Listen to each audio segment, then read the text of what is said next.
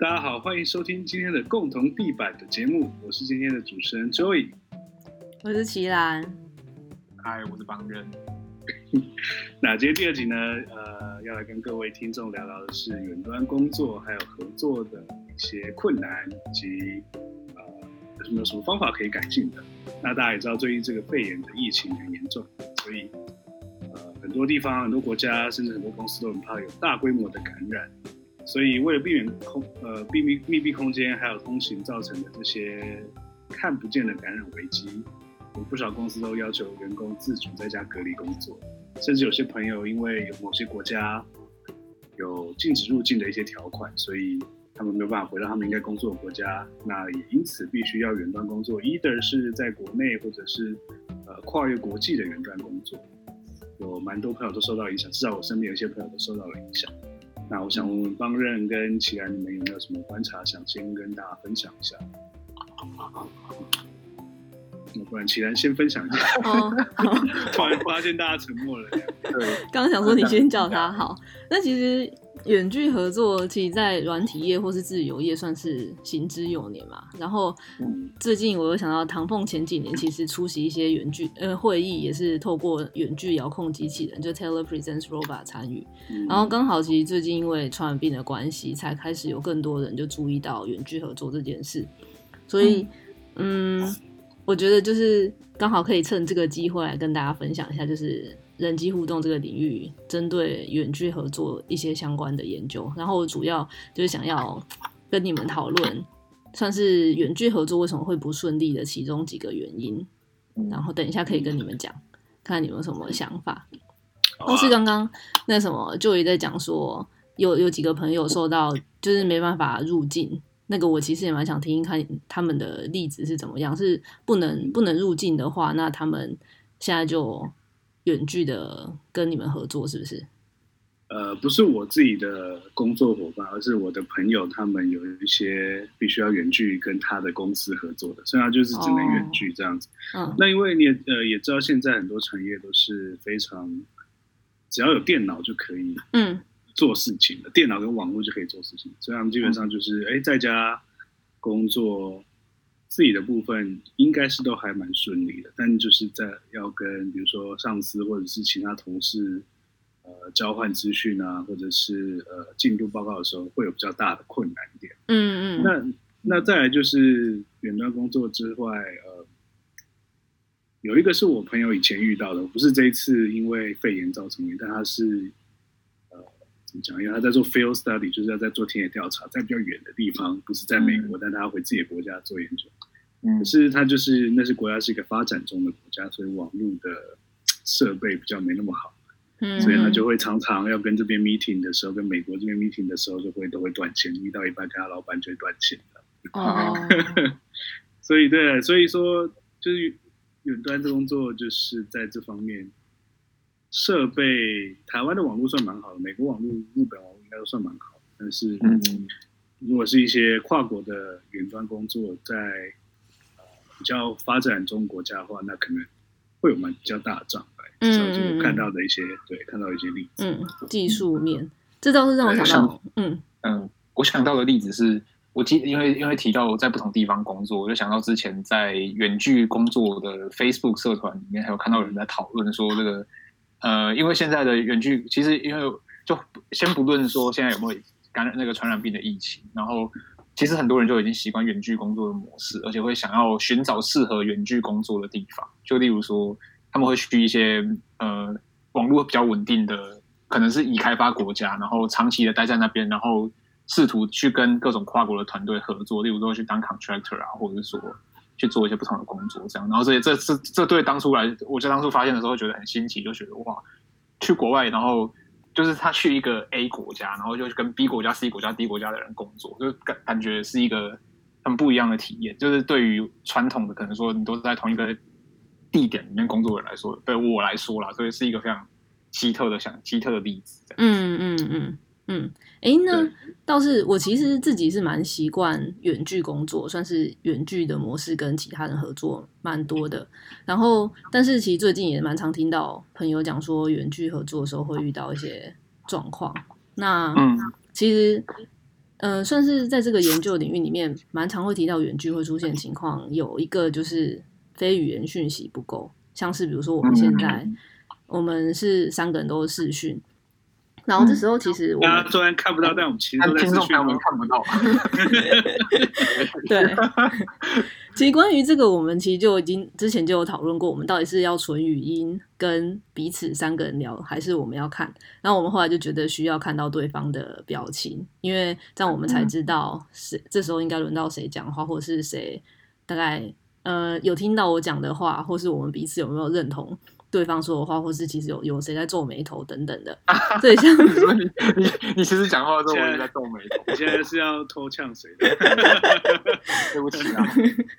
对，所以像这些非语言讯息啊，我们的眼神啊，然后姿势、身体的姿势转向哪里，然后或者是说呃还有什么表情，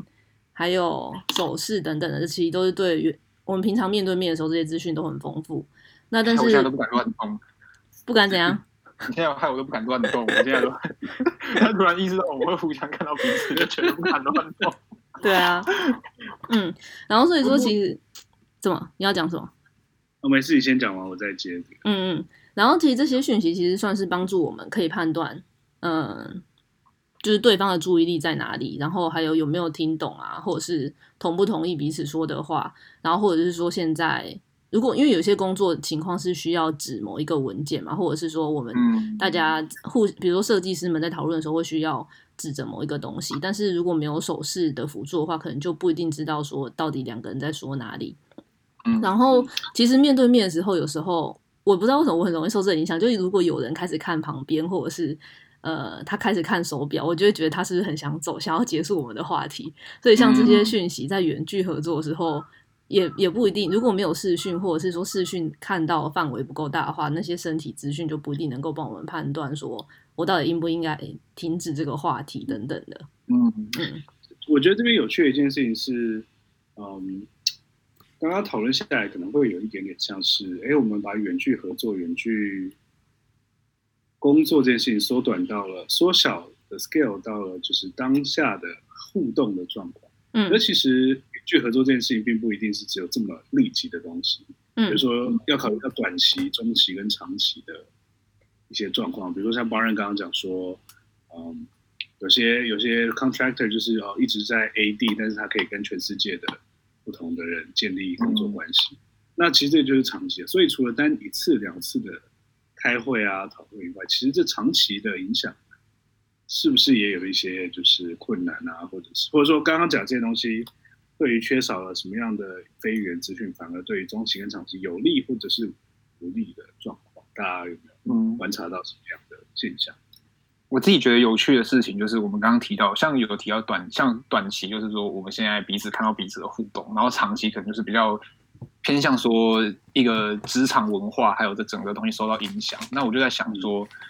其实因为远距工作的关系，会改变很多不同的。呃，职场文化就例如说，可能会有人说，因为这样的关系，所以呃，我记得我好像有看过有人说，因为这样的关系，所以因为假如说是呃生生，就是例如说生生生长者好了，可能就有更多的机会去接触到以往所做不到的工作之类的事情。我觉得这就是科技所能够帮助，就是说科技进步带来远距工作所带来的一个我想到的好处吧。嗯嗯，然后像刚刚在听你们讲的时候，也让我想到说，如果我们在沟通的时候少了这些嗯非语言的讯息的话，其实就长期合作来看，我们信任感可能比较难建立。比如说像我们三个好了，可能我们因为有了以前面对面实体互动的基础，所以我们现在在转到线上的时候，如果少了这些讯息，我们大概还可以算是根据我们对彼此以往的认识，能够猜到说。或是推测到大概对方的用意是什么，嗯、或者是说他沉默到底代表什么意思，嗯、可也不一定猜得对。嗯、但是当两个人，这其实在远距恋爱的时候也很适用。然后 远距恋爱其实有蛮多科技在设计辅助远距恋爱，我们以后可以找一集来讲。然后就像 我们这个，好，我们找一集好好的聊天。对对，这个好好的这个感觉大家很需要。好，然后特别是。比如说，而且非语言讯息在沟通上就占的比例其实蛮高。比如说，我跟你们说，或者是你们在跟伴侣聊天的时候，然后说，我现在其实如果他你们吵架，但他跟你说我没有啊，我很开心，但其实他的脸是臭的。其实你你可以从他的脸看出，他其实并不是像他说的一样那么开心，他其实就是不高兴。嗯，然后这是其实。嗯，然后呃，接接讲哦，所以我想要讲的就是在合作里面，长期合作这些非语言讯息，就是在累积我们对彼此的理解，然后建立共识，嗯、也就也就是我们说了说了那个 common ground。然后，因为我们需要这个共识，嗯、我们才可以长期合作顺利这样子。嗯，其实这这个我觉得，呃，在比如说社交关系、恋爱关系这边当然是重要，但是我觉得在工作上面可能又。会再更重要一点，比如说你对客户的信任感，跟客户对、嗯、呃客户跟职员之间的信任感，以及职员彼此之间的信任感，或者是所谓的归属感，我觉得在远端的这个情况下，可能会有一些障碍去建立起来。但是如果对于像邦人刚刚说，哎，我今天就是一个个人的 contractor，或许或许这件事情对我也不是那么重要，但是对于已经在一个组织体系下，一个公司体系下的一个人来讲，他可能会呃比较需要这样子的归属感，来让他一个公司可能需要这样归属感来维持他的员工的向心力跟，呃就是员工们也需要这样的向心力来来做一些可能责任制加班之类的事情。我感觉如果 如果是远端工作的话，就会有很多，就是有一些职。就我还是要往就是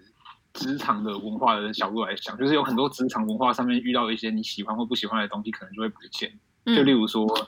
呃，我知道很多人不喜欢，很多人其实就是例如说茶水间八卦这件事情，就是因为可以，你可以，因为你可以在同一个实体空间里面走动，然后同一个实体空间里面，你就会有很多像刚刚所说，我们在沟通的时候就有很多不同的这种视觉上的 cue，或者说知道其他人在干嘛之类，但是。在远距工作的时候，其实这个空间会缩小成就是你跟你的荧幕还有镜头，所以你看到别人的时候，永远都是对着这个地方，而不会看到其他人。例如说背面啊，例如说他不在工作的时候都在干嘛，然后之类的这些事情。哦，随着、嗯、时间闹钟到了吗？对，所以我想说的事情是，我觉得就是远距工作在这样子的一个空间上的改变，确实会影响到那一整个职场的这个氛围，嗯、然后。减少，例如说，可能像是茶水间八卦这种很多人不喜欢的事情，但其实这个东西有形无形中也是在，呃，可能是你跟另外一个同事，可能是有更多交流的机会的的，更多交流的的机会这样子。虽然我知道还是很多人不喜欢这个东西。不过我觉得最有趣的事情就是说，那是不是一个公司在一开始的时候就应该把远端远端工作这件事情变成一个文化建立起来？就是说，哎，如果他希望。大家可以稍微 flexible 一点，或者说他知道自己的，呃，公司知道自己的怎么讲，业务是偏向很多人可能啊常常会不在，或者是他们想要出去呃做 field study 的话，那是不是远端工作这个文化，其实在公司建立的时候就应该要被考虑进来，说，哎，我们其实很想采用一个呃，比如说一天一个礼拜只要来公司两天，然后剩下三天都可以远端工作的一个文化，然后再用这样子的。呃，架构去去带领员工，然后去呃建立他们所需要的这些设备。嗯嗯嗯。所以刚刚包文在讲的时候，也让我想到，就是之前有个朋友就跟我分享说，就是他们远端的呃，他们实体在互合作的时候，常常是透过闲聊的时候来问彼此问题。就有时候看到他，比如说站起来倒咖啡啊，嗯、或者是动来动去的时候，表示这个人好像有空了。那这样我有问题的时候，我就可以赶快趁这个时候去问他。但是如果是在远距的时候，大家每次连线其实都是事先约好，然后我们就说好要讨论这件事，就比较不会有那种契机可以让我们去观察到底谁现在有空这样子。然后刚刚其然，嗯，其然讲到这件事情，我蛮有感觉，就是说 以前呃在台湾，我在台湾的时候，其实可能因为文化背景接近，所以这些默契是存就是。远端也还 OK，就是我还观察得到。但是因为我来美国之后，毕竟语言跟文化不一样，所以很多东西我会觉得线上沟通我会没有办法去 detect 到这些微小的 cue，所以我基本上一定都要，比如说跟我老板 meeting，我基本上都 prefer 要面对面。只要他如果还在有在学校或者是有在 Ann Arbor 的话，我就会 prefer 要这样子。嗯对我而言是一个蛮重要的，就是能够判断。这个互动的过程，到底老板觉得我刚刚讲那话是不是很蠢的？很重要的一个。我觉得我连现实、只现实面对面有时候都判断不出，何况是用线上。我觉得我刚刚讲这句话很有趣，就是我会自己把它自动把它变成说，何况是用线上，就是线上感觉是一个呃实体的呃实体的实体的实体的减弱版这样好了。就是我觉得这件事情好像。就我不知道你们对这个看法是什么，就会觉得说，我们用这些科技来代替、来来沟通、进行沟通的过程，是一个弱化版的沟通吗？还是说之类的？你觉得？嗯，我觉得不一定诶、欸。其实看人，我有时候我跟某一些人互动的时候，我反而比较偏好我们打字或者是语音就好。但是在某一些情况下，我又希望可以看到他更多的 Q。然后我觉得这取决于我跟他的熟识程度。或者是说我跟他在讨论合作的事情本身的性质，然后也有也有我们两个人互动的动力 dynamics 不同。像如果这我跟那个人互动很有压力的话，我其实比较希望我们是打字就好，因为我不想要接受那么多 social cue，我不想要知道他对我的评价，因为这样会让我更紧张。我反过来，嗯，所 以这真的每个人不一样。如果是一个让我有压力的人，我会希望看到他更多 social cue，因为我。可以更好的反映我接下来应该做什么。嗯，我同意这个。我会想要有更多机会去去去去去表现我自己，或是试图去讲一些什么东西这样。嗯。但透过文字或者单纯的，例如说，可能甚至连视讯，有时候你都会因为管道的关系而会有一些东西感觉没有办法表现这样。我觉得这蛮有趣。这个其实就可以接到，比如说我们哪一次可以来谈谈已读不回的这个话题，比如说，嗯，呃，我们可以未来来讨论已读不回。比如说，你今天传了一个讯息给分享的女生，然后你传了一个讯息给她，结果她已读了，然后三个小时之后都没有回应，那你的这你有了这个 Q，Facebook、WhatsApp 提供了这个 Q 给你，但是你却发现这个 Q 让你非常的 anxious，嗯，真的很 anxious。没错，这个是这个就是算你多了 Q，但是反而不一定不一定会对你的互动有益的的的一个状况。嗯，但我想要我想要延伸这个东西拉回工作这一点来讲。嗯，就我觉得，嗯、我觉得已读不就是因为已读不回，这其实在当初，我记得他在当初被设计出来的时候，也是被视为一个 social Q 嘛，就是说你看过了人家讲你你人家你接收到了人家接收到了你的讯息的这个讯息，嗯嗯，这一件。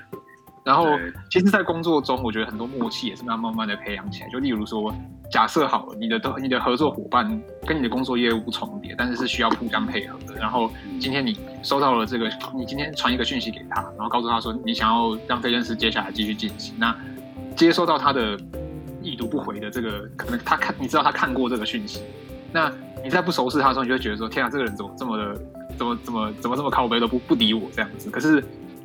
你可能跟他合作久了之后，你就会发现说，哦，他看到这个讯息已读了，代表说他正在处理我的事情，然后过几个小时，他他就突然把这个东西丢回来了，这样子。所以我觉得，嗯、我觉得这些 social cue 的设计，很多时候其实是辅助人跟人之间已经存在的一些这种默契啊，或是之类的东西。嗯，就是，实就是这是我觉得科科技的设计可以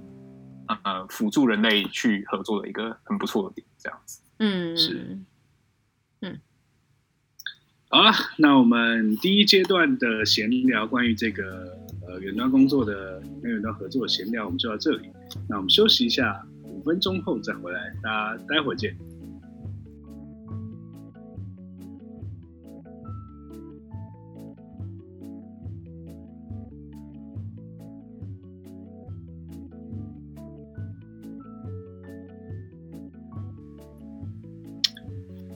欢迎来到共同地板的布告栏单元。共同地板这个频道呢，是借用英文字 “common ground” 来取名的。“common ground” 这个字代表人与人之间的沟通共识与基础。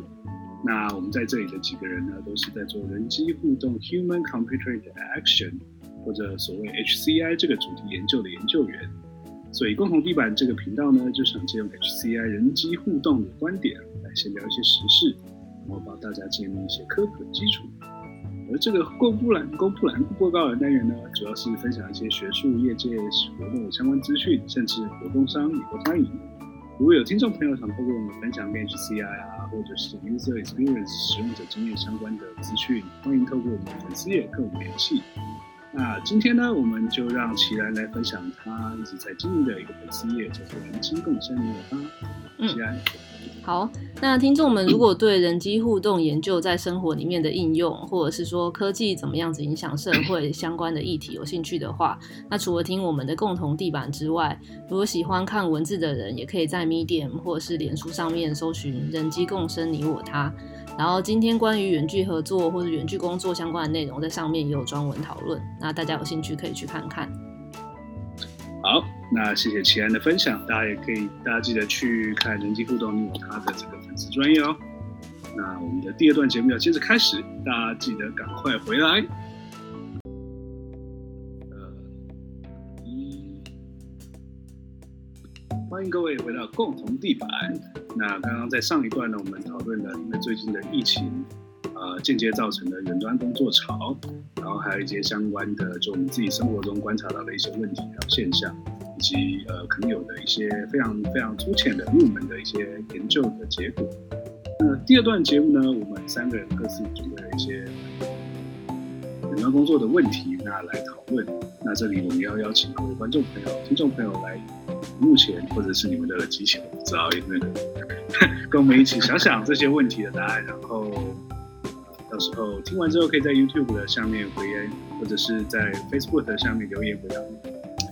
那琦兰，呃，来先跟我们分享你的问题是。好，我其实是想要听听你们或者大家的建议，就是关于对于看不到人在办公室就没有在做事这种事情的看法。就是先讲个背景好了，我常常就是会听到朋友随口说。嗯、那个人都没有来办公室，也不知道在干嘛，都不知道他跑去哪里，或者是说不知道在搞什么。那我自己其实是不喜欢待在实验室或是办公室做事的，因为，嗯、我觉得我通我观察我自己的做事效率，我自己一个人的时候会效率比较高，但是如果在那种旁边有人的时候，我不知道为什么的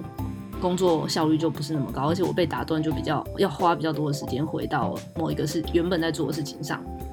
那我之后要换了一个。我过不久要换到另外一个新的工作环境，然后我就开始担心说，那如果之后我不是那么长，我觉得我大部分时间都还是远距的话，会不会让大家有那一种看不到人在办公室或者在实验室就没有在做事的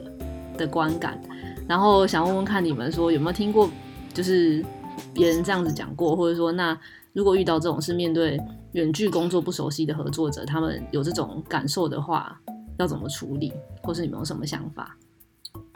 就我觉得这件事情是呃，在两种情境下比较可能产生的，就是第一个是东亚的文化圈里面，嗯，那就是比较在意这种哎呃一些传统的规范，然后一些社会的结构的这些文化里面是会比较有这种哎我没看到你，所以呃我不知道你在干嘛，你就是在偷懒。对，因为其实刚刚其实讲了一句话，我觉得可能是说哎我没看到你，所以我不知道你在干嘛。嗯，但其实我不知道你在干嘛，不等于你没在做事，你没有在干嘛？对，所以所以其实重点是在于我不知道你在干嘛。那如果有办法，就是这个如果一个文化里面可以去解除呃我不知道你在干嘛，那或许这件事情就就会不是那么严重了。就说远端工作对这在这些环境里面，可能其实也就是可以更容易被接受的。嗯嗯。嗯，我的一些基本的想法是跟文化，还有刚刚讲到产业有关，就一些产业就是不那么本来就是应该要在 physically 要在一个地方才有办法做事情的。嗯、那呃，比如说像是我知道，比如说像我朋友的半导体在做比较半导体的研究啊，电路研究的人，他们就是要在那些工厂里面去做事情。那你说你不出现在那里，你有办法？你你就真的没有在做事，就真的没有在做事，可是因为。像现在，比如说业务啊，或者是像我们做呃资工啊，做对他分析的，甚至做一些田野调查，那我们不在办公室是一件很正常，甚至是必要的事情，因为我们有时候就是要去不同的地方去访谈使用者，去找客户，或者是说，哎，我们只要有我们的笔电就可以工作。那其实，呃，我觉得在办公室跟有没有做事情，这个在我们的工作环境跟职场的文化下，或许就。不是那么重要。嗯嗯，确实。我觉得我自己的我对于看不到人就办公室就没有在做这件事，好像可以从两个层面来讲，一个是就是如果是从我自己个人的角度来讲好了，我觉得像奇然的奇然的那个经验是在有人的地方没办法工作，嗯，但我我我我可能扯的有点远，但我我自己的经验是我有时候有些时候我会想旁边有人我才能够工作，假如说我在自己，例如说在自己一个人的地方，我可能就会没有办法做事，这样子我就会觉得很。你需要社会压力来督促你，我需要有人陪我，但是之类的，但太多也不行，就是总之就是，对，就是一个很很难搞的，对，嗯。但我觉得看不到人在办公室就没有在做事，其实有另外一个角度来讲，可能是从像是你的监督者，或者说你站在一个互相互相看、互相在观察对方的工作这件事情来讲，那观察目的有可能是监督，有可能是同才之间，就例如说像我们刚刚提到。我们刚前面就有聊到说，例如在办公室里面互相看到彼此，然后想要有一些讨论啊什么之类，就可以做到这件事情。但这种机会，假设在远距离的时候，确实是会少很多。就例如说，你可以在办公室的时候敲一下旁边的人，问他说：“哎，我这我这个东西卡住了，我怎么我怎么做不出来？你可以帮我吗？”但是如果自己的话，你就当你遇到了这样的困难的时候，其实就会卡住，然后可能就会没办法去做。所以。确实有可能，你不在办公室的时候，会因此而降低了工作效率之类的这样的事情。所以我觉得，人会有这样的一个说看不到人在办公室，代表他没有在做事的这个这个推动，可能是其实是其实是合理的，就是会 是一个很自然而然会去联想到的事情这样子。嗯，这件事这件事情，呃，我在反正因为我之前在找资料的时候也看到，就是说日本，呃，反正因为这次疫情的问题，日本这几天也都在强力的推行。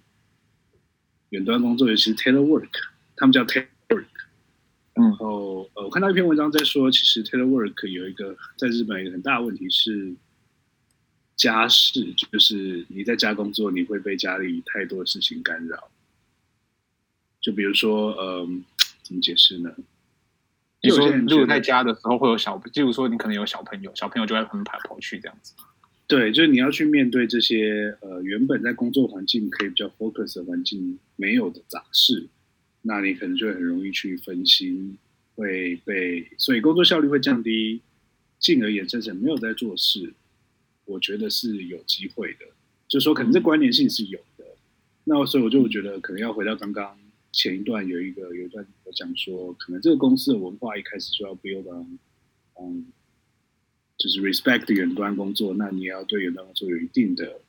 预期，说大家会有怎么样的工作效率。有了这样的预期，你才有办法去消除这种看不到人在办公室就没有做事的想法。就是因为大家哎、嗯，大家就有这样的一个一个常规了，所以其实大家都可以接受这件事情。嗯，但我觉得这也是看产业了，对吧？嗯，我还有我还有想到我在读齐兰写的人机共生你我他时候的文章的时候的一个例子，就是。里面有提到说，这次疫情造成很多公司第一次采取这个远端工作的策略，然后里面就有提到说，他们的他们为了让大让大家有虽然不在一起工作，但是还是在一起工作的感觉，所以规定大家必须要呃着正装在家上班这件事情，就是会有一个嗯，我我还是在那个透过一些仪式性的做法，让大家感受到我还是在那个情境底下，就算我旁边有两只猫一个小孩在跑来跑去，但我还是在上班这样子。嗯嗯嗯嗯，仪式性这件事情我觉得蛮有趣的，就是嗯，那的确是，即使在远端，或许也可以透过远端，然后能够维持一定的所谓归属感跟这个社会的一个 power 的一个概念的一个方法。但、嗯、我不知道实际上实际起来到底大家会怎么样。嗯嗯，对有有一个，或许会有人家就会觉得我的我的我的私人空间被工作入侵的那种感觉。有可能就是你透过这个远端的工、远端的科、远端连线的科技渗透到我的工的生活中来了之类的。工作跟生活难以分开。有趣的事情就是，你想往，假如说这种情况在有一天解除了，但是这个情这这种合作方式没有被中断的话，确实是一个不好的影响。就例如说，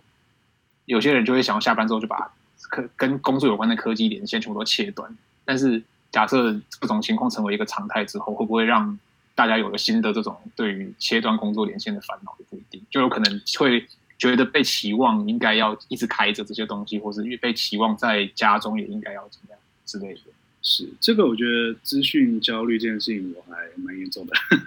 呃，就第一第一年、第二年在念博士班的时候，我其实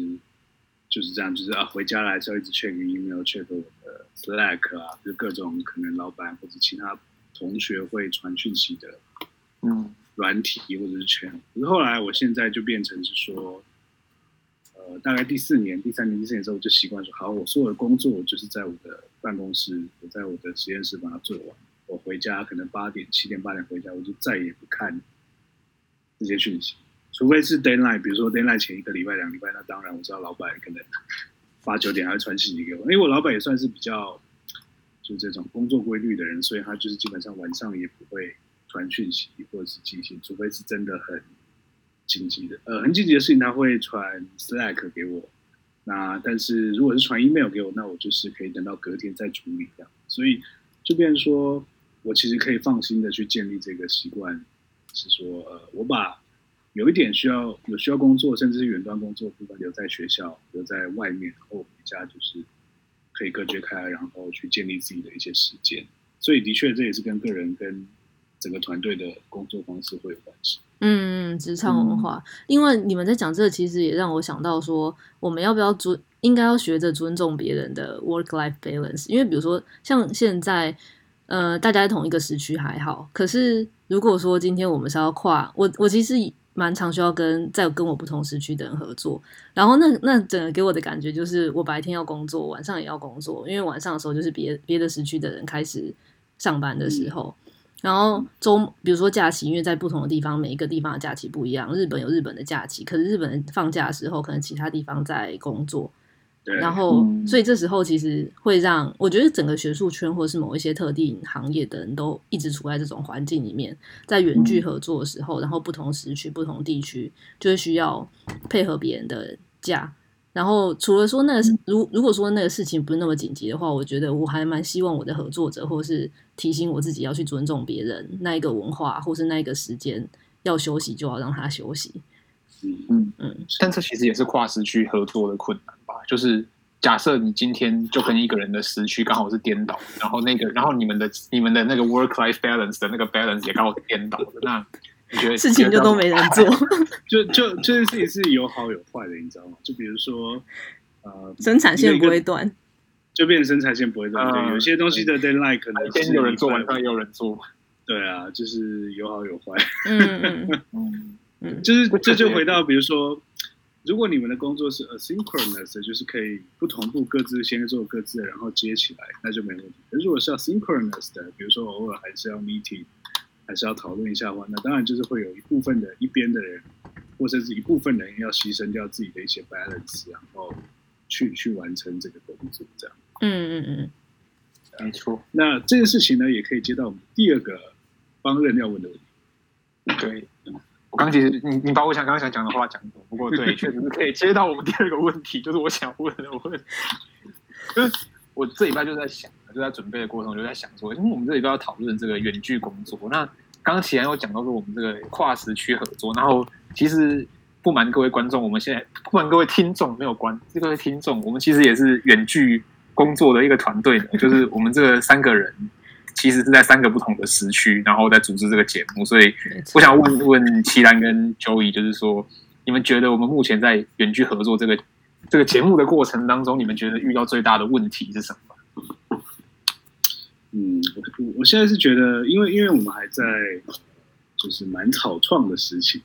所以很多东西其实是可以比较轻松的去，就是讨论的过程不会很繁复这样子。那我不知道，如果哪一天我们变成一个很大的节目，或者是有比较大的团队的时候，那我觉得这个沟通的过程可能就会远端的合作过程，可能就会需要比较好的沟通方式跟管理的方式，比如说文件要怎么呃处理，然后谁要去动什么频道，我觉得那时候会比较难处理，然后可能就要变不同时区的人要负责做哪一块，然后要接着哪一块这样。可是现在我觉得沟通上，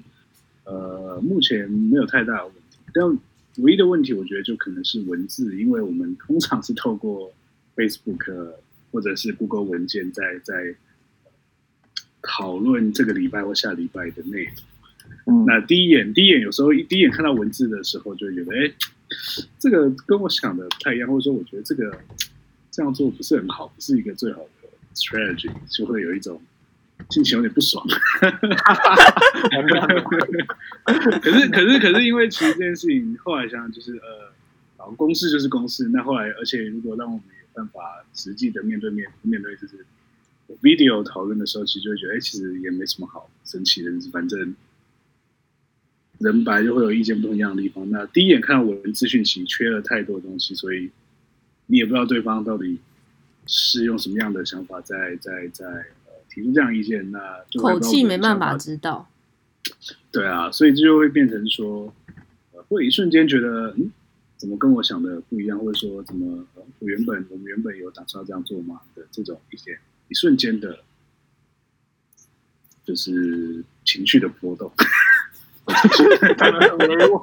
情绪的波动没有，可能是因为我你可以直说好啊。因为因为我今天这几天刚好比较就是状况不是很好，所以就是哦拍拍 QQ，就是刚好有一些附带的加强的 amplify 的效果。嗯，找到台风尾了，对不起，我讲话小心一点。找到台风尾。但我刚觉得，我刚觉得 Joey 在讲这个很有趣，就是关于说远距合作的时候，因为因为像我们其实。我们现在在现在在现在在录这个节目的时候，也是我们唯少数能够真的彼此用语音对话的时候。其他时间我们大多都是用文字在讨论事情，然后就是一整个礼拜的这些讨论，其实都是可以可以可以现在可以在在在文件里面滑，然后就发现哇，我们这礼拜讨论的其实也没有很多，但是我们讨论的一些东西，对，蛮有趣。我我我觉得呃，比如说讨论单次。单次节目的主题是还 OK，但我觉得比较辛苦的点可能就是我们要讨论比较大方向，比如说哎，节目之后要怎么怎么怎么修啊，怎么嗯呃有一些比如说刚刚讲的布告栏的这个部分，我们要怎么样去设计会比较不会有争议，这件事情是反而是比较困难的。但如果是单次主题那件事情比较明确，哎，其实就还好。我觉得是，假如我们要一起做这个一个决定的时候，这个沟通过程就会变得很复杂。因为做决定的过程中需要很多的讨论，跟很多的很多的 negotiation，或者说其他呃，可能要各自表达各自的意见，然后会有某个人不同意某个人的时候，会有某个人的心情对某个人北宋的时候之类的，所以这种成本在面对面沟通的时候就会少很多。但是我想到的另外一件事是，有可能像我们在面对面的时候，有些话或是有些讨论的东西比较没有，呃，可能比较不敢直接讲出来，或者说觉得。会比较呃伤感情嘛，但是如果是借由文字留言给别人的时候，有时候就会比较能够表达。嗯，这个我蛮有感觉的诶。其实像我，我观察我自己对你们讲话的时候，我打字可以比较直接讲。可是如果是面对面，我们讨论某一个事情的时候，我不同意，我不会直接的表达我不同意。所以我可能就或是我完全就不会表达出来我不同意，因为我不想要表面上伤了我们的和气。可是。在打字的时候，我就会很明确的说出我的想法是什么，我不同意谁，但是我觉得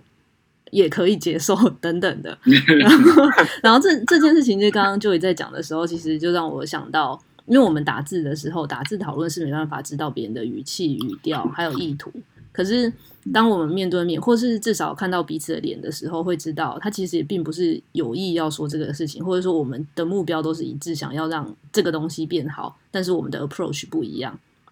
然后这时候，其实我就会觉得，会不会我们要文字跟呃视讯都同时一起，就是这样子互相补足，才会让我们的沟通更加顺畅一点。嗯嗯，其实多媒体多。多管道的补足一定是越好的，就是可以补足一些哎某一个频道没有的一些这叫什么资讯。嗯，那那其然其然刚刚讲了一件事情，我觉得很有趣，也可能是我们之后可以讨论的，可能介绍一个主题，就是说，呃，你在你在用文字的时候，你会有一个比较不一样的表现的方式。那这其实，在 social media 上面有一个。有一个特殊的词叫做 hyper social 的一个，我忘记后面该接什么词了。总之，它是 hyper social 的一个行为。那中文翻译是什么？我们之后有空再来讲。那反正 hyper social 这个就是说呢，呃，你已经不是在单纯的考虑你的社会行为，而是你在上一层去稍微 manipulate 去操控一下你所表现出来的那个社会行为。就是说你可以稍微去选择你要以什么样的方式，你有更多的 control 去选择你要呈现什么样的社会表现 presentation 给别人。那这个在 social media 上面其实常看到啊，比如说有些人会选择用比较文青的文字去表达他们自己，或是用选择比较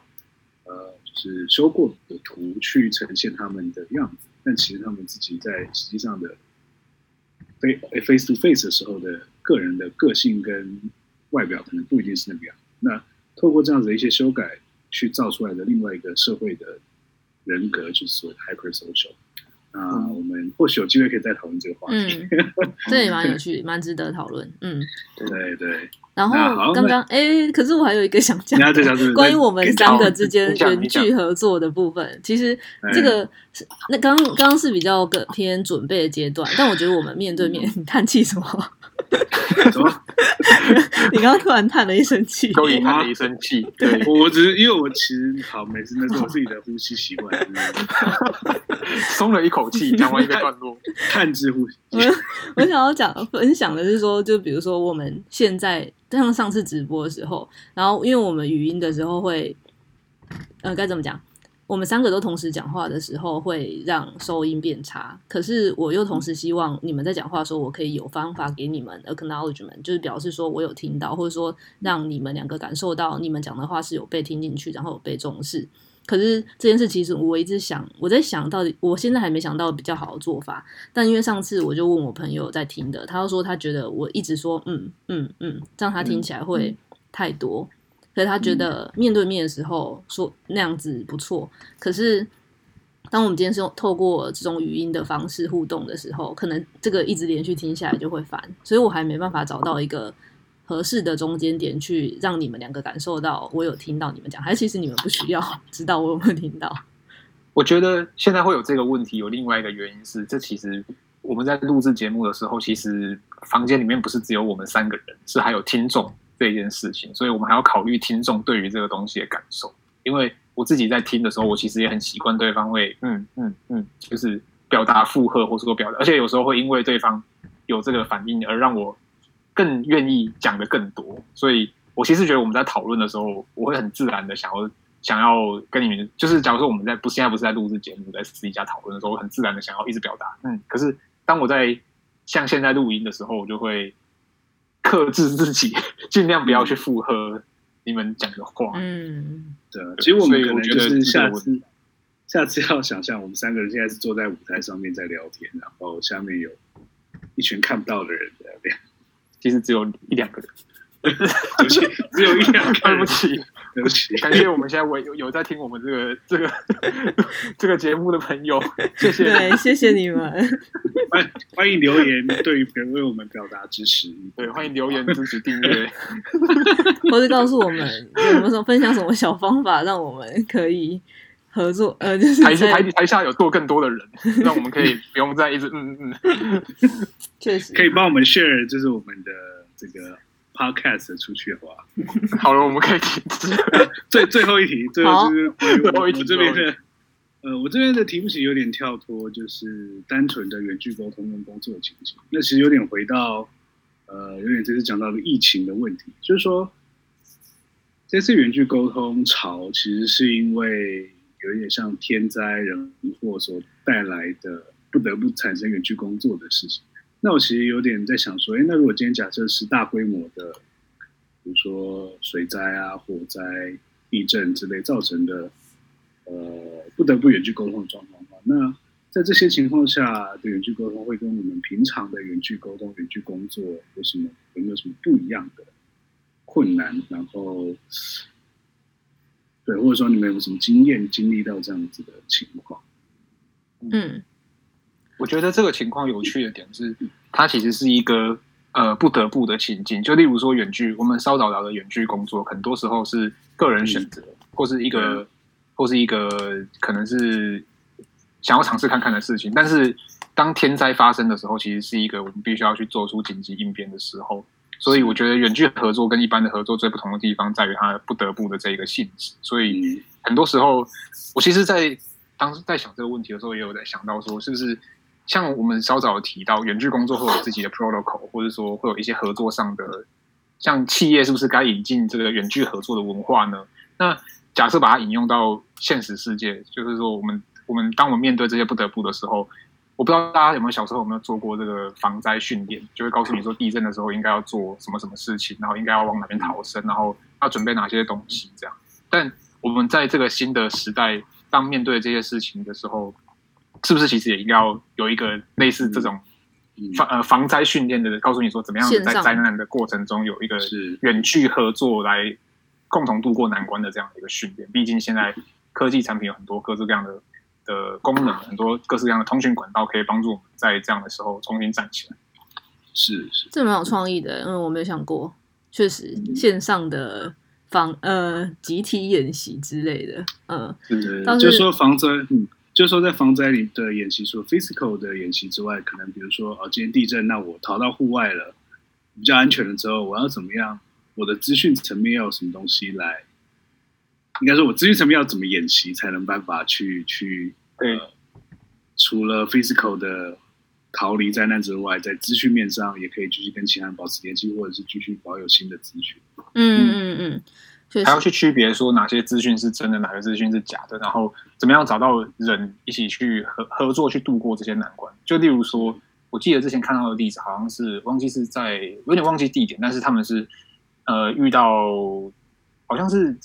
好像是水灾还是什么之类，然后就遇到物资短缺的情况，然后他们就很快速的有人建构起了一个沟通平台，告诉他们说可以去彼此分享哪个地方有特定。我觉得我们举一个更近、更切身的例子，好，就像这次疫情在台湾的时候，我就有看到有这个口罩地图，就例例如说这些东西。那